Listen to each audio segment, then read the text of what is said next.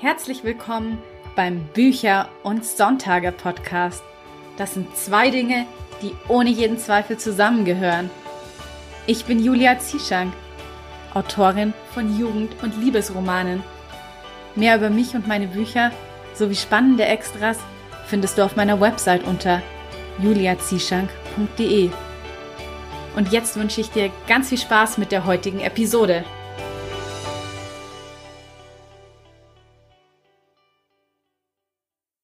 Hast du heute Morgen auch schon einen kleinen Nikolaus-Gruß in deinen Schuhen gefunden? Bei uns liegen da ja wirklich immer so Kleinigkeiten drin wie Mandarinen, Walnüsse und ein Schoko-Nikolaus. Aber wie dem auch sei, du kannst es dir jetzt auf jeden Fall mit einer Tasse Tee gemütlich machen, während wir die spannende Frage erörtern, ob man als Autor eigentlich ein Pseudonym braucht. Denn ich glaube, das ist eine Frage, die sich vor allen Dingen angehende Autoren stellen, die noch kein Buch veröffentlicht haben. Das war auch etwas, was mich tatsächlich am Anfang sehr verunsichert hat, weil ich glaube, das hält sich so ziemlich die Waage. Also ich kenne einige Autoren, die unter Pseudonym veröffentlichen. Vielleicht kenne ich sogar eher ein bisschen mehr, die ihren Realnamen verwenden, so wie ich eben auch. Aber es ist trotzdem etwas, was einen am Anfang ganz schön verunsichert, weil natürlich das Pseudonym ja doch einen gewissen Schutz bietet. Es sorgt für Anonymität. Gerade heutzutage, wo man eh das Gefühl hat, durch Social Media ist alles sehr transparent geworden und ja, man sehnt sich vielleicht auch danach, ein bisschen geschützter zu sein. Gerade eben auch, wenn man vielleicht in Erotikbereich schreibt, dann möchte man ja nicht, dass die Kollegin oder die Nachbarin weiß, wer da hinter diesem Buch steht. Also das kann einen auch einfach ein bisschen freier machen. Und ja, zu diesem Thema habe ich mir eben heute Emily Bolt eingeladen, denn Emily Bolt ist ein Pseudonym, wie du jetzt wahrscheinlich auch schon vermutet hast.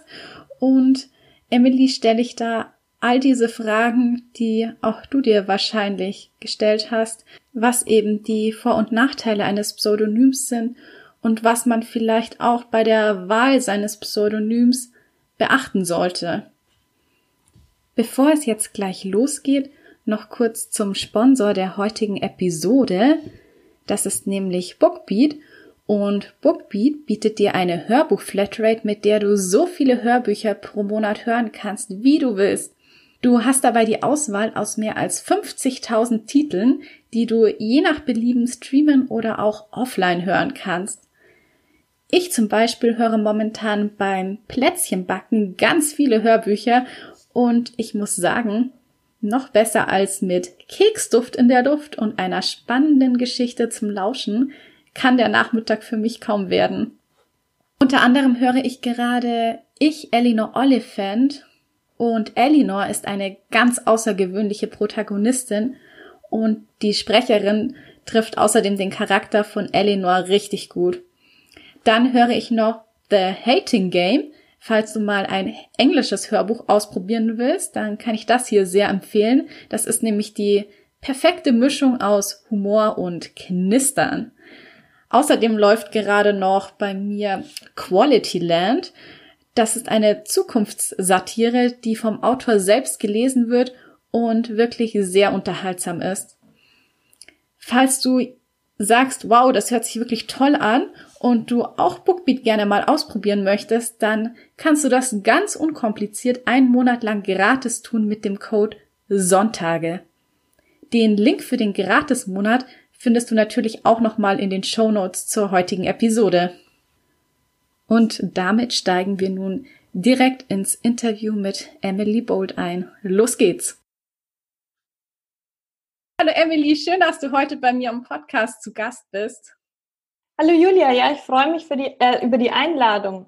Vielen Dank. Es wird bestimmt spannend, jetzt hier uns auszutauschen, weil ähm, ich habe sowas noch nie gemacht und ich finde es total cool, das jetzt mal mit dir so anzugehen. Genau, irgendwann ist ja immer das erste Mal. Und ich finde, heute ist ja das Thema auch etwas, was man sich als Autor, glaube ich, öfter fragt. Braucht man eigentlich ein Pseudonym? Ist ein Pseudonym für die Veröffentlichung sinnvoll? Und Emily Bold ist ja ein Pseudonym. Wie kamst du denn eigentlich auf diesen Namen und was waren bei dir so die Gründe, warum du dich für ein Pseudonym entschieden hast? Ja, also zuerst bin ich ja gar nicht aufgewacht und habe gedacht, heute bin ich Autorin und heute heiße ich, oder ab heute heiße ich dann Emily Bold. Ähm, das war jetzt für mich eher so, ich habe einen Roman geschrieben und habe das Manuskript eingereicht bei Verlagen oder auch bei Agenturen. Dann kam ja erstmal Feedback, dass das durchaus ähm, Potenzial hat und ähm, dass ich das gut mache, aber dass quasi das deutsche Lieschen Müller vielleicht ähm, nicht historische, leidenschaftliche Liebesromane verkaufen kann. Und dass der Markt dann mit, Autor, äh, mit Autorinnen aus dem US-Markt ähm, gut gesättigt wäre. Also ähm, kann man im Grunde absagen. Und ich habe dann ja erst eine ganze Zeit später dran gedacht, das Buch selbst zu veröffentlichen, also mein Debüt. Und ähm, ja, dann kam mir eben dieses Feedback schon in den Sinn, dass ich dachte, glauben denn die Leser, ähm, Lieschen Müller ist jetzt ja natürlich nicht mein Name, aber ich mag ihn auch nicht nennen. ähm, Lieschen Müller kann äh, leidenschaftliche Szenen schreiben im Wilden Westen oder im, im historischen London. Und ähm, dann dachte ich, gut, vielleicht haben sie recht, du brauchst was, was dem Genre mehr entspricht. Und äh, da dachte ich dann schon an kurze Namen und ähm, habe versucht, irgendwas zu finden, was für mich auch einen Sinn ergibt. Und ähm, ja, das gibt ja ähm, Emily Dickinson. Ich weiß nicht, kennt ja eigentlich jeder. Und die hat mal ein Gedicht übers Anderssein gemacht. Und ähm, da schreibt sie, dass das Verrückte eigentlich das einzig göttlich Vernünftige sein kann. Und ich fand es schon ziemlich verrückt, zu versuchen, ein Buch zu veröffentlichen. Und gleichzeitig war es aber auch das einzig Logische. Schließlich hatte ich ja das Manuskript da liegen und ja, das hat mich so sehr an dieses Gedicht erinnert, dass ich dann dachte, naja, Emily klingt ja auch total toll und es passt zum Genre und ähm, die Leser könnten sich damit vielleicht äh, identifizieren oder zumindest den Inhalt zuordnen. Und ja, Bold, das war dann eher so, ich fühle mich da selber ziemlich tough und kühn, das zu veröffentlichen. Und dann hat sich das so zusammengesetzt aus den beiden, ja, Begriffen, die, die mir da so in den Kopf kamen. Und je öfter ich drüber nachgedacht habe, vielleicht Emily Bold zu sein, umso richtiger hat sich's angefühlt. Ja, und dann haben wir das einfach mal verwendet. Ich habe da jetzt dann nicht stundenlang Studien betrieben oder Marktforschung betrieben oder geguckt, was, äh, was andere machen. Ich habe das dann für mich einfach als passend empfunden und konnte mich damit identifizieren und ähm, hätte ja auch nie gedacht, dass das so was Großes draus wird ich habe mich also deshalb entschieden, weil die Verlage meinten, ein amerikanischer Name würde da erfolgsversprechender sein und natürlich dann auch ähm, aus Schutz meiner Privatsphäre. Also das würde ich auch unbedingt jedem empfehlen. Ja. Ähm, wie ist es denn bei dir eigentlich? Reagierst du dann jetzt schon mehr auf deinen Vornamen, also auf Emily, als auf deinen richtigen Vornamen? Das würde mich mal total interessieren. Also zu Hause bin ich ja nicht Emily. Ich bin ja in der Öffentlichkeit nur, sagen wir mal, zehn Tage im Jahr Emily Bold. Hm, wenn mich da jemand anspricht, reagiere ich drauf. Das ist aber dann tatsächlich, weil man auf den Messen sich dann schon auch so fühlt zu Hause fühle ich mich nett als Emily Bolt, da bin ich die Mama, äh, mhm. Schatz. Ne? Ich war ja auch nicht oft bei meinem Namen gerufen, aber ähm, das sind eher so die, die Kurseworte, die man zu Hause so nennt. Ich reagiere sicherlich auf Emily, wenn mich jemand anspricht. Äh, kam mal vor, dass ich auf einem Trödelmarkt war und dann kam eine Bloggerin, die mich erkannt hat und sagt, Emily, Emily. Und erst als sie mir auf die Schulter getippt hat, ähm, habe ich dann gewusst, dass sie mit mir spricht, weil ich in dem Moment einfach eben nicht Emily bin. Ja. Mhm. Aber wie du schon sagst, ähm, auf Messen oder eben, wenn du als Autorin auftrittst, dann bist du ja quasi Emily Bold. Und hilft dir das dann auch so ein bisschen, dass du quasi selbstbewusster dadurch agierst, weil du in diese Rolle der Autorin schlüpfst und bist du dann vielleicht auch ja, ich sag mal, ein bisschen schlagfertiger oder witziger, als du es in Wirklichkeit wärst? Ich verstelle mich nicht, wenn ich Emily Bold bin. ich schlüpfe da nicht in eine Rolle, wie du jetzt sagst. Hm, es macht es vielleicht leichter, ähm, extrovertierter zu sein. Ich sag's mal anders. Ich bin im Privatleben vielleicht introvertierter. Liegt auch daran, dass ich ja natürlich ähm, hier einen Job habe, wo ich wenig Kontakt nach draußen habe, außer über Schriftverkehr, sage ich mal, über alle Social-Media-Kanäle. Hm. Ich glaube, dass Emily Bolt ein, das leichter macht, ähm, Dinge zu sagen, die man vielleicht zu Hause nicht sagen würde. Auf der anderen Seite, das ist jetzt vielleicht widersprüchlich, aber auf der anderen Seite ist es so, ähm, dass Emily Bolt auch sehr viel mehr aufpassen muss, was sie sagt, weil es mehr Gewicht hat. Aber wenn ich meiner Nachbarin jetzt irgendwas erzähle, dann dreht die sich um und vergisst es wieder. Mhm. Wenn ich als Emily Bolt was sage, ähm, dann möchte ich niemandem auf die Füße steigen. Dann muss das schon irgendwie ähm, so formuliert sein, dass es auch in zehn Jahren, wenn irgendein Blogger das nochmal wo zitiert oder das nochmal wo äh, geschrieben steht bei einem Interview oder so wie jetzt, wo sich das jeder nochmal anhören kann, da musst du anders abwiegen, abwägen. Ja, das stimmt natürlich. Das ja. hat dann ein ganz anderes Gewicht, was man da für Aussagen trifft. Ja, genau. Und ähm, ich würde aber jetzt trotzdem sagen, dass die Leute, die mich auf der Messe kennenlernen, als Emily Bold, schon ähm, mich als wahre als wahren Menschen kennenlernen. Also ich verstelle mich da jetzt nicht, das Pseudonym macht jetzt nicht aus mir ähm, die schuhverrückte Emily. Klar, privat trage ich auch viel Turnschuhe. Ich gehe gerne in den Garten, ich arbeite gern draußen.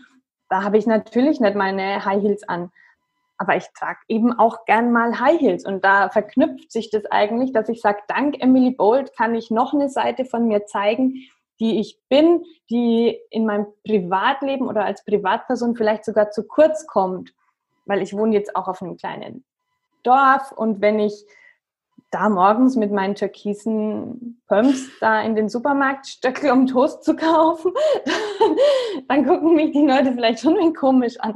Das heißt, Emily Bold ist auch ein Ventil zu sein, was, was mir vielleicht, ähm, was mich durchaus ausmacht, was ich aber gar nicht die Gelegenheit habe, im Alltag auszuleben.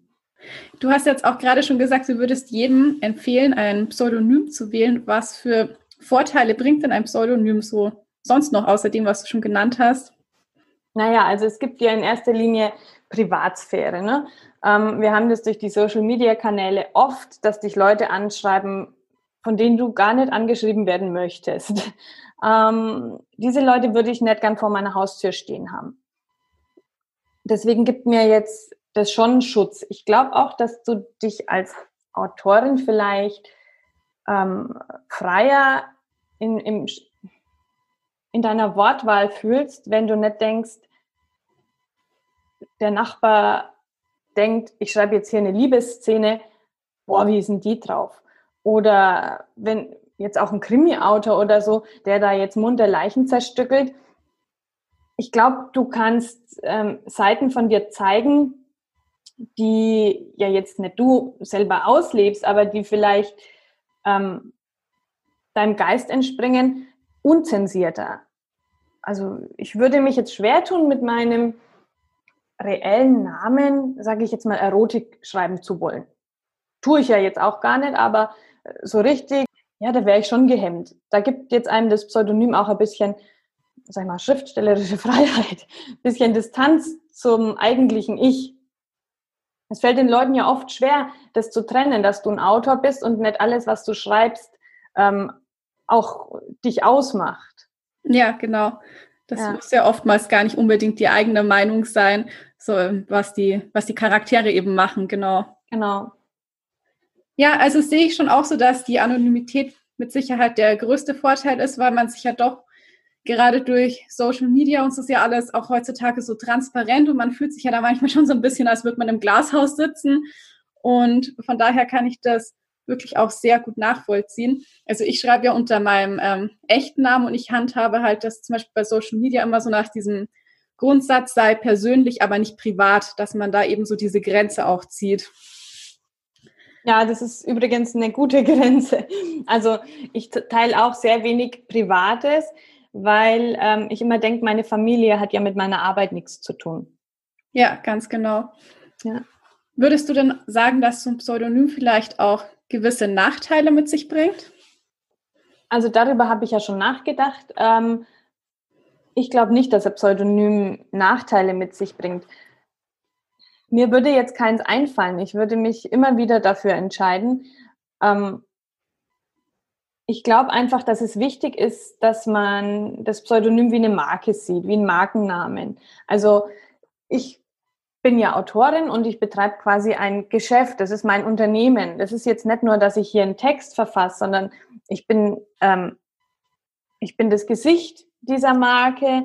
Ich ähm, verspreche den Leuten damit was. Also das Emily Bold Romance in Books ist so, so mein Motto und ich gehe von Jugendbuch über Historical Romance zu zeitgenössischer äh, Frauenliteratur. Ich mache was Humoriges.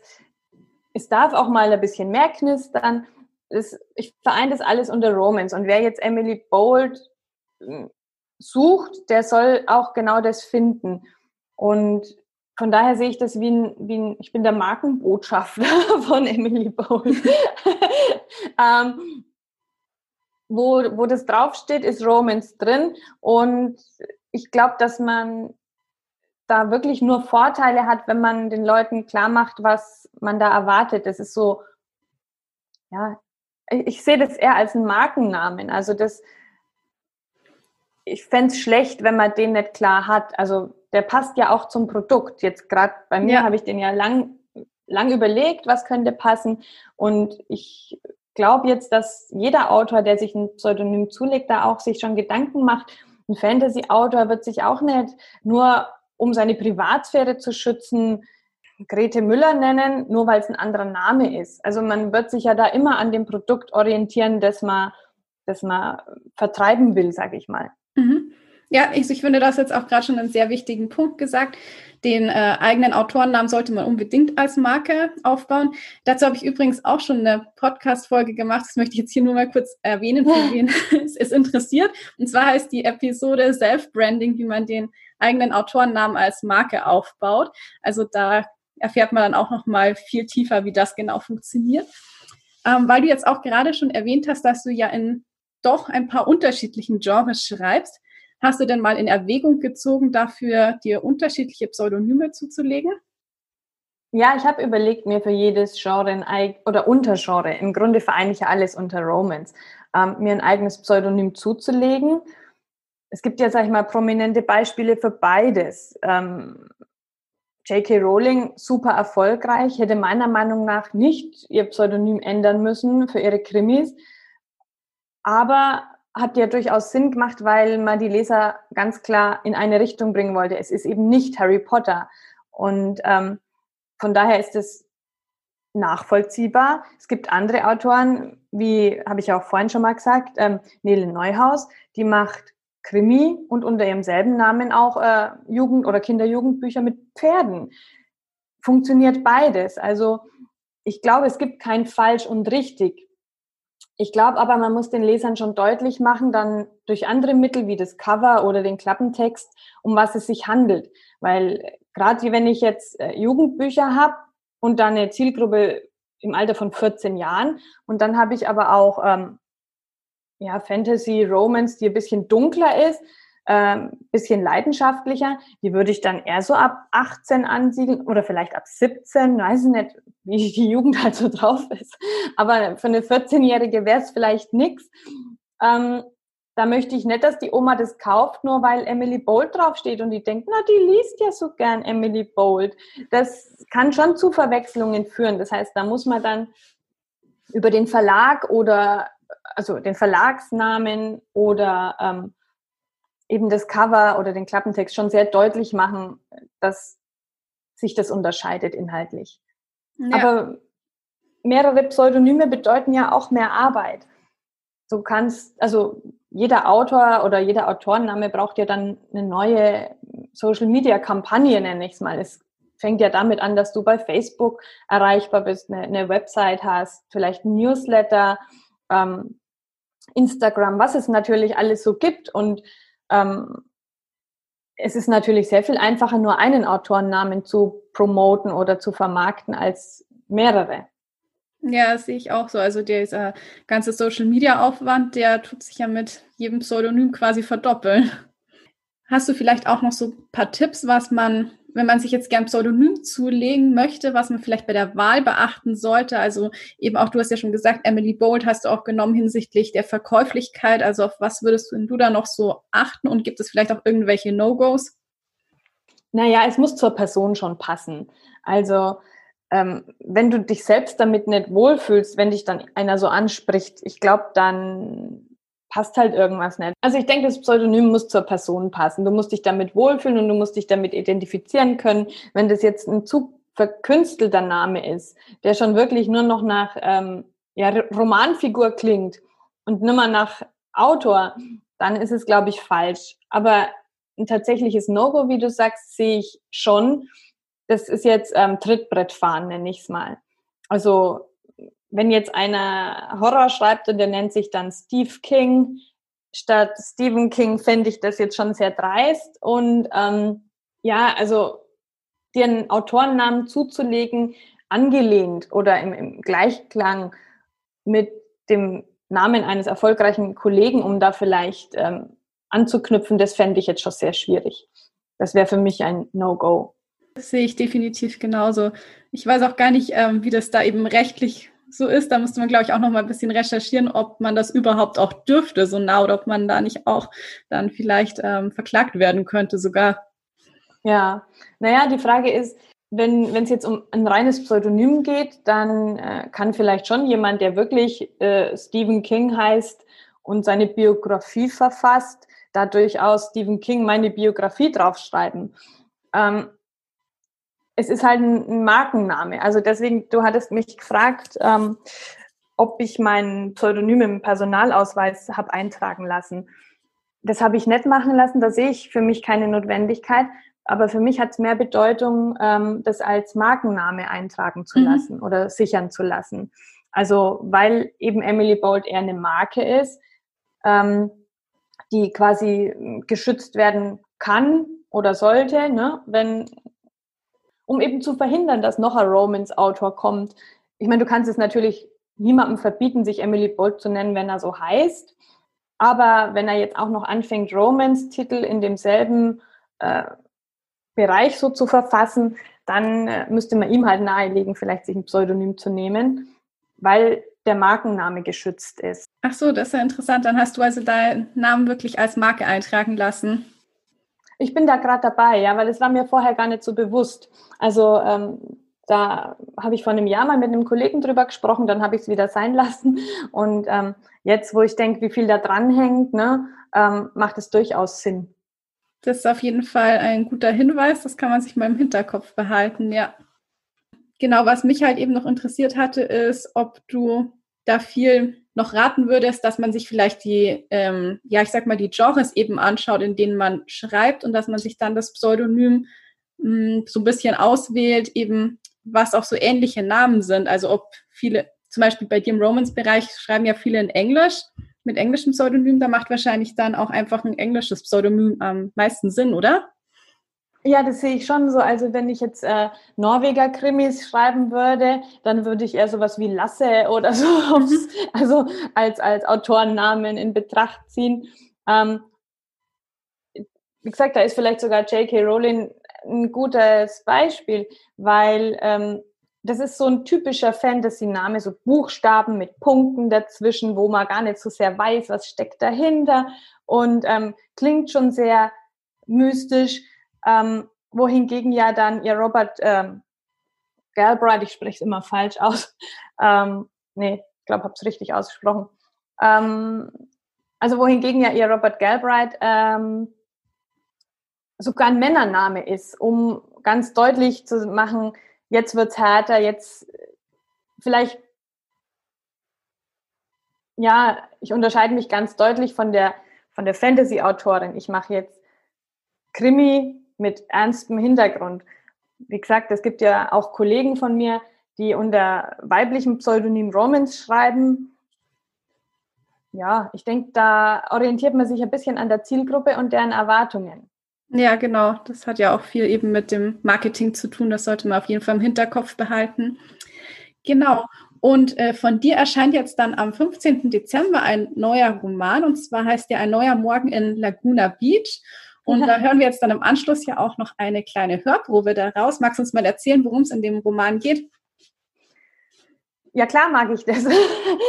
ähm, Laguna Beach ist ja eine Reihe, die Sommerfeeling ver vermitteln soll.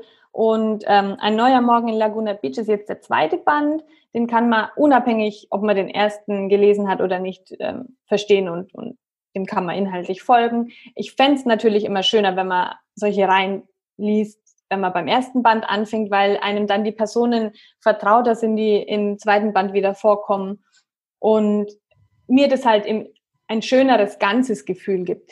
Ähm, in Laguna Beach gibt es die Handwerkerin Allison, die äh, übernimmt das Geschäft ihres Vaters, als der ins Krankenhaus muss.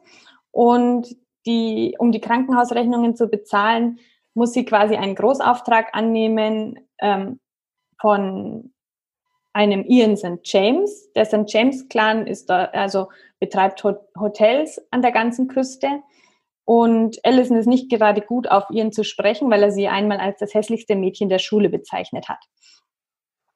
Und ja, jetzt natürlich mit diesem also reichen Snob zusammenzuarbeiten, das sagt ihr gar nicht so ja, auf wie sich dann entwickelt, da mag ich jetzt noch gar nicht vorgreifen. Das muss man dann selber lesen, genau. Genau. Wie sieht denn für dich eigentlich ein perfekter Sonntag aus? Ein perfekter Sonntag. Ja, an einem perfekten Sonntag, da gibt es bei uns zum Frühstück weich gekochte Eier.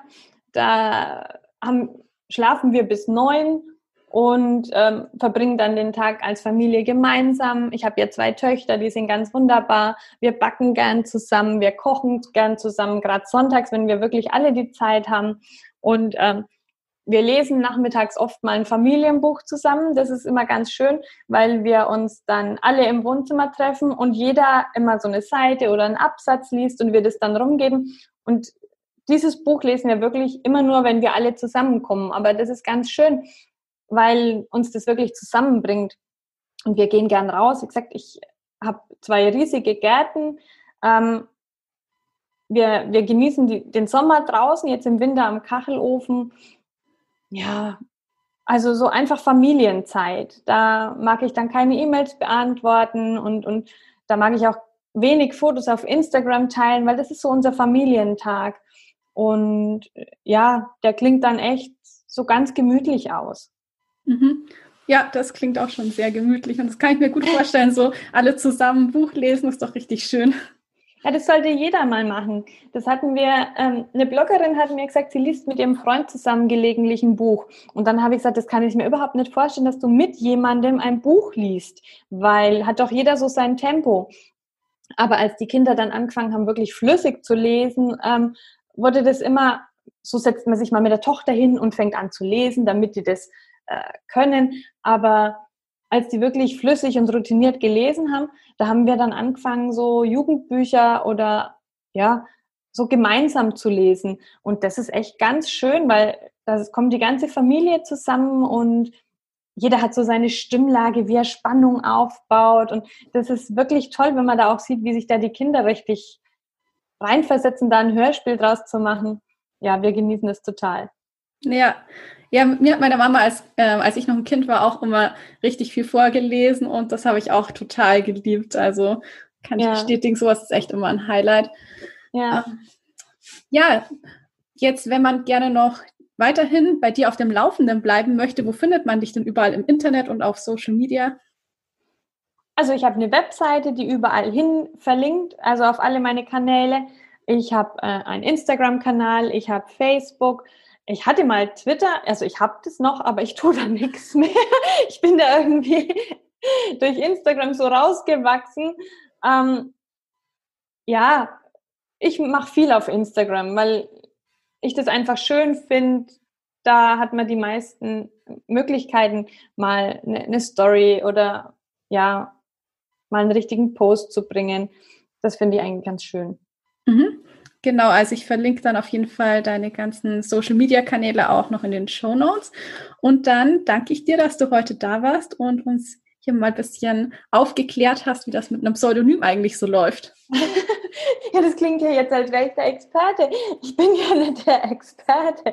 Ich habe dir jetzt ja nur meine Meinung zu dem Thema gesagt. Ich denke, da gibt es viele Autoren, die da vielleicht eine andere Meinung vertreten. Und ich glaube auch nicht, dass ich jetzt da den ultimativen Wegweiser ähm, aufstellen könnte. Ich glaube, man muss das wirklich mit sich selbst abmachen inwieweit man sich in die Öffentlichkeit wagen möchte, inwieweit man ähm, das Ganze zum Produkt passend machen möchte oder zum Roman. Und ja, mit was man sich halt am meisten wohlfühlt. Ja. Ja, sehe ich genauso. Das ist doch ein schönes Schlusswort. Und nun folgt eine kleine Hörprobe aus ein neuer Morgen in Laguna Beach von Emily Bold. Allison war tief in ihre Arbeit versunken. Sie mochte den Ozongeruch, der beim Schweißen von Stahl entstand, auch wenn er ungesund war. Sie mochte es, wenn durch die Schutzmaske die Welt ausgeblendet wurde und nur der kleine Bereich um den Brenner und die Schmelze wirklich Bedeutung hatten. Die laute Musik in ihrer Werkstatt tat ihr Übriges, sie alles andere um sich herum vergessen zu lassen. Geschickt hielt sie den Schweißbrenner in der Hand und vervollständigte ihre Schweißnaht. Dann stellte sie das Gerät ab und klappte das Visier nach oben. Sie blinzelte, bis sich ihre Augen an die Helligkeit gewöhnt hatten. Kritisch betrachtete sie ihr Werk. Sie hatte die Fassung für die Lichtquelle angeschweißt. Die Naht saß und alles war fest. Zufrieden mit ihrer Arbeit legte sie den Brenner beiseite und nahm die Schutzmaske ab. Dann schlüpfte sie aus den Handschuhen und nahm ihre noch in der Entstehung begriffene Lampe mit an den Arbeitstisch. Der ehemalige Frontstrahler eines alten Mopeds hatte nicht mehr viel mit einem Fahrzeugscheinwerfer gemeinsam. Sie hatte den hellblauen Lack abgeschliffen, das Fahrzeugteil passgenau zugeschnitten und das Eisen poliert. Anstatt einer Fahrzeugbirne hatte sie die Leuchtmittelfassung ausgetauscht und das ganze Teil auf eine gezahnte Antriebsstange geschweißt. Um eine schicke Tischleuchte im Industrial Look daraus zu machen, braucht ihr Werk jetzt noch einen Fuß und Allison hatte aus ihrem Altmetallsammelsurium bereits ein tellergroßes Zahnrad dafür auserkoren. Damit würde sie weitermachen. Es war rostig und scharfkantig und in diesem Zustand nichts, was man sich auf den Nachttisch stellen würde. Da steckte noch ordentlich Arbeit drin. Allison gähnte.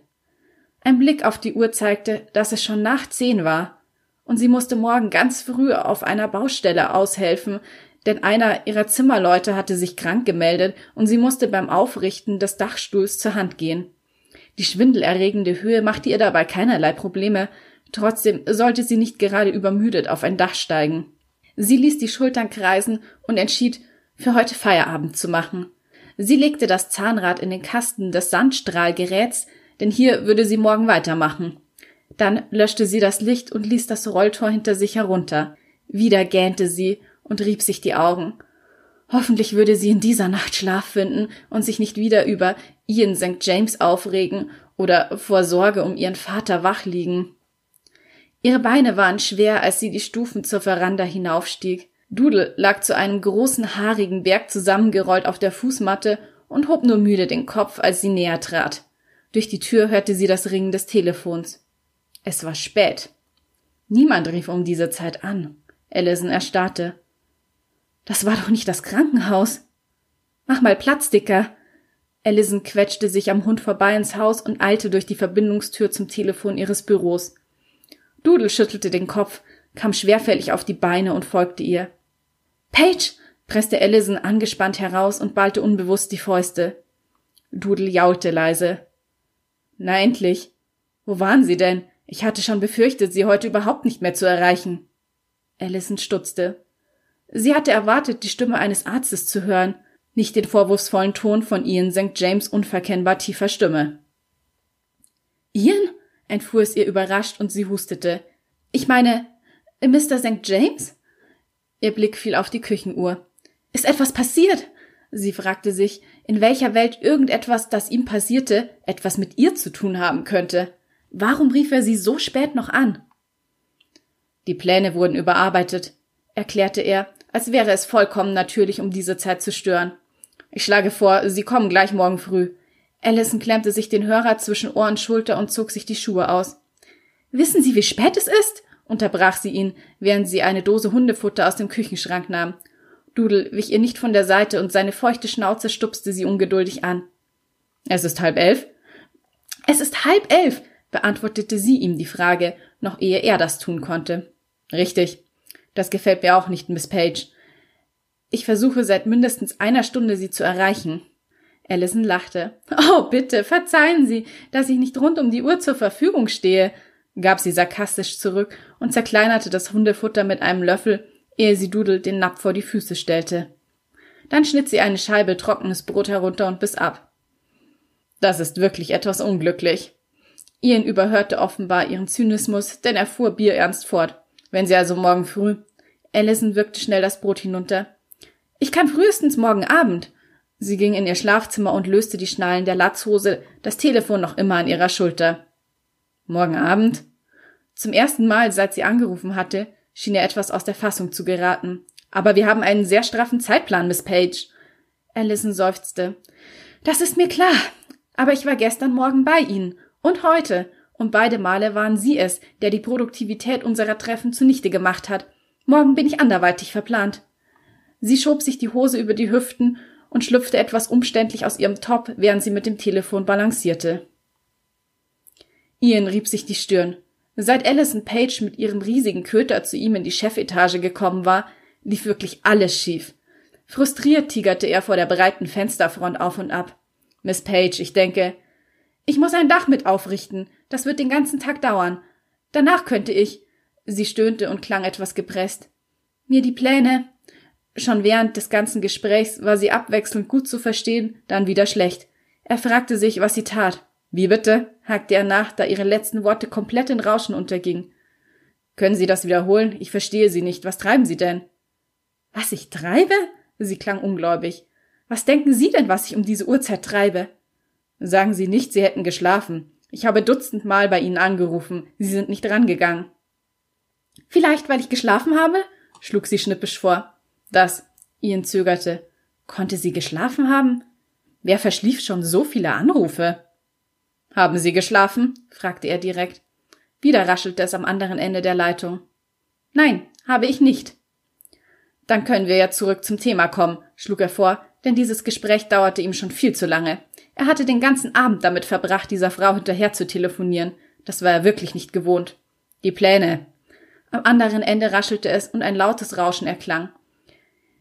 Ich könnte mir, wie gesagt, am Abend die Pläne ansehen und wieder verschluckte etwas das Satzende. Ian rollte mit den Augen. Miss Page, ermahnte er sie energisch. Ich verstehe kein Wort. Was zum Teufel tun Sie gerade?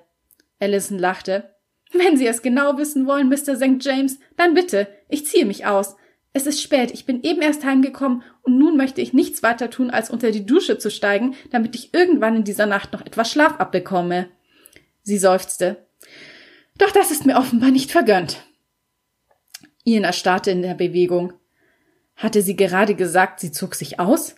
In diesem Moment, unwillkürlich fragte er sich, wie weit sie sich schon ausgezogen hatte. Sie würde doch kaum nackt mit ihm telefonieren. Er schluckte, denn das unerwartete Bild ihres schlanken Körpers blitzte vor seinem geistigen Auge auf. Ich bitte um Entschuldigung, stammelte er, denn obwohl Alison Page nun wirklich nicht seinem Typ Frau entsprach, zeichnete seine Fantasie ein durchaus reizvolles Bild. Wenn ich Ihnen morgen Abend nicht reiche, dann kommen Sie doch einfach im Laufe des Tages mit den Plänen zur Baustelle am Sunset Drive. Dann sehe ich mir das zwischendurch kurz an, bot Edison an. Aber Ian hatte Probleme, ihren Worten zu folgen. Das Rauschen im Hintergrund war fließendes Wasser. Die Dusche lief bereits. Es war anzunehmen, dass sie nicht mehr viel trug, wenn das Wasser bereits lief. Doch warum war dieser Gedanke so drängend? Mr. St. James? hakte Allison nach. Ian räusperte sich. Er verbot sich jeden weiteren Gedanken an ihrem Bekleidungsstatus und kratzte sich am Nacken. Gut, stimmte er zu. Dann bringe ich am Vormittag die Pläne dort vorbei. Wunderbar, hörte er sie sagen, und das Rauschen wurde lauter. Dann bis morgen. Bis morgen, Miss Page, murmelte er und ließ das Telefon sinken. Er starrte auf das Display, als wäre es ein Bildtelefon. Er glaubte regelrecht zu sehen, wie sie das Mobilteil auf einen Handtuchstapel legte und unter die Dusche stieg. Er sah, wie sich ihr rostrotes Haar unter dem Wasserstrahl dunkel färbte und sich an ihre schlanken Schultern schmiegte. Irritiert über seine eigenen Gedanken ging er zur Bar und goss sich einen Drink ein. Es war ein langer Tag gewesen. Kein Wunder also, dass er zu keinem klaren Gedanken mehr fähig war. Ein Tropfen Alkohol rann den Glasrand hinab, wie die Wassertropfen auf Allisons sonnengebräunter Haut. Schnell nahm er einen Schluck. Der Alkohol brannte sich wohltuend in seine Kehle, aber er vertrieb nicht das irritierend verlockende Bild dieser schmuddeligen Handwerkerin aus seinem Kopf. Wie es weitergeht, das steht in Ein neuer Morgen in Laguna Beach von Emily Bold. Und das war's auch schon wieder für heute. Ich hoffe, die Episode konnte dir helfen, ein paar Fragen bezüglich Pseudonym zu klären und dass du jetzt vielleicht dir ein bisschen klarer in der Entscheidung geworden bist, ob ein Pseudonym das Richtige für dich ist oder nicht. Wie Emily ja auch schon gesagt hat, ist das letztendlich etwas, was auch mit dem persönlichen Geschmack zu tun hat, womit man sich eben selbst am meisten wohlfühlt und da gibt's eigentlich kein richtig oder falsch. Und damit du keine zukünftigen Folgen verpasst, solltest du unbedingt den Podcast auf Spotify und iTunes abonnieren und außerdem freue ich mich natürlich immer, wenn du mir einen kleinen Besuch auf Instagram abstattest unter @julia_zieschang oder vielleicht auch mal auf meiner Website vorbeischaust. Dort kannst du dich auch in mein Newsletter eintragen und bekommst dann auf diesen Weg auch Zugriff zu meinem Download-Bereich, in dem es viele spannende Extras gibt, zum Beispiel eine Vorlage für ein Exposé, aber auch Leseproben und Handletterings von mir. Also wenn du magst, schau da gerne mal vorbei und vielleicht druckst du dir ja ein motivierendes Handlettering als kleines Nikolaus-Goodie aus, das deinen Schreibtisch verschönert oder vielleicht auch deine Wand. Und damit bleibt mir nur noch zu sagen, ich hoffe, du schaltest wieder ein, wenn es Zeit ist für Bücher und Sonntage. Bis zum nächsten Mal.